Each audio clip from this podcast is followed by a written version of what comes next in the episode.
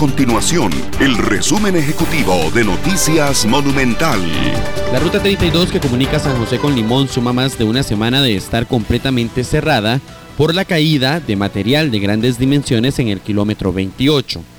Este cierre total deja una importante afectación en las cámaras importadoras y exportadoras, cuyo destino principal para su mercancía es por la Ruta 32. El Instituto Nacional de Estadística y Censo INEC confirmó que se registraron 2.000 zonas del país en las que por diferentes razones no se censó a ni una sola persona. Por esa razón la institución optó por ampliar el censo nacional hasta el próximo 23 de julio, buscando llegar al 20% de las viviendas que hizo falta que participaran en el proceso. Nuestro compromiso es mantener a Costa Rica informada. Esto fue el resumen ejecutivo de Noticias Monumental.